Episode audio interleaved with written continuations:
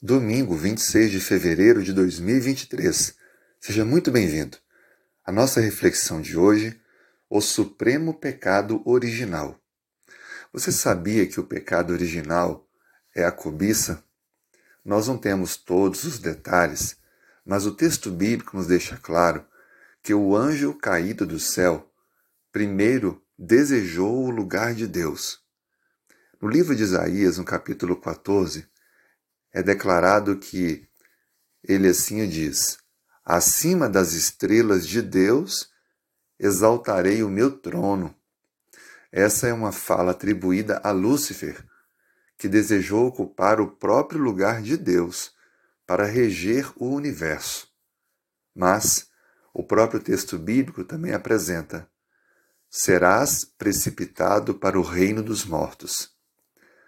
Esse conflito é relatado também em Apocalipse 12, quando é apresentado a luta entre Satanás e Cristo e a expulsão de Satanás, que era um anjo perfeito, e agora se tornou o enganador. O que fica claro para nós é que Deus é um, é um governante de justiça e liberdade e que permitiu a existência ou a originação do mal, para dar assim a oportunidade às criaturas de compreenderem as consequências da escolha pelo mal.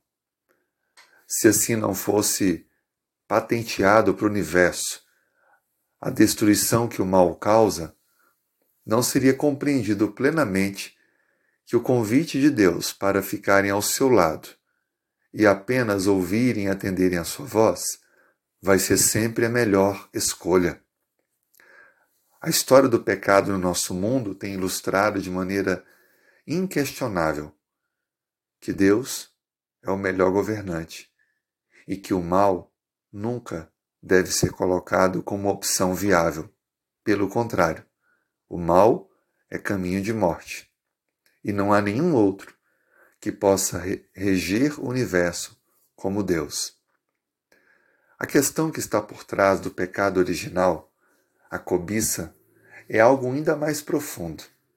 No livro de Efésios, capítulo 5, verso 5, nos diz: Sabei, pois, isto: nenhum incontinente, impuro, avarento, que é idólatra, tem herança no reino de Deus.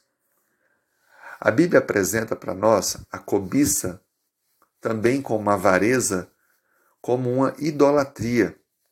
Isso também vai acontecer citado no texto bíblico em outros textos, como Colossenses capítulo 3, verso 5, que apresenta a cobiça como a idolatria.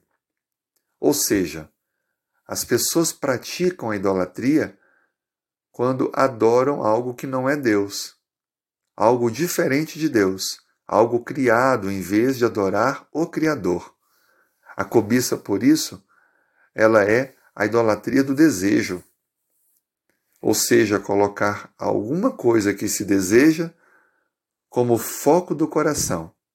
Por isso que a Bíblia reforça que essa é uma prática da idolatria, a cobiça. Há um mandamento na lei de Deus que deixa claro que a cobiça deve ser totalmente evitada. O mandamento contra a cobiça é o único que lida apenas com pensamentos, para que possa se impedir a humanidade de cometer atos que conduzirão à violação de outros mandamentos, como, por exemplo, o roubar, o adulterar, o matar. Mas antes, tudo acontece na mente. E a cobiça, quando alimentada, gera a prática do mal. A Bíblia descreve para nós quais são os mecanismos de defesa que temos para não cair nesse erro. No livro de 1 Timóteo, capítulo 6, versos 6 e 7 diz: De fato, grande fonte de lucro é a piedade com contentamento, porque nada temos trazido para o mundo, nem coisa alguma podemos levar dele. O segredo ou antídoto para vencer a cobiça é o contentamento. É estar feliz com o que tem, com o que se é, no sentido de não ficar alimentando desejos por algo que vê ou que outros têm.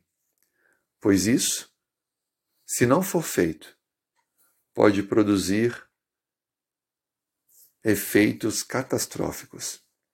Deus deseja que nós o honremos e o adoremos, e possamos assim lançar sobre ele todas as nossas ansiedades e confiar que ele cuidará de nós.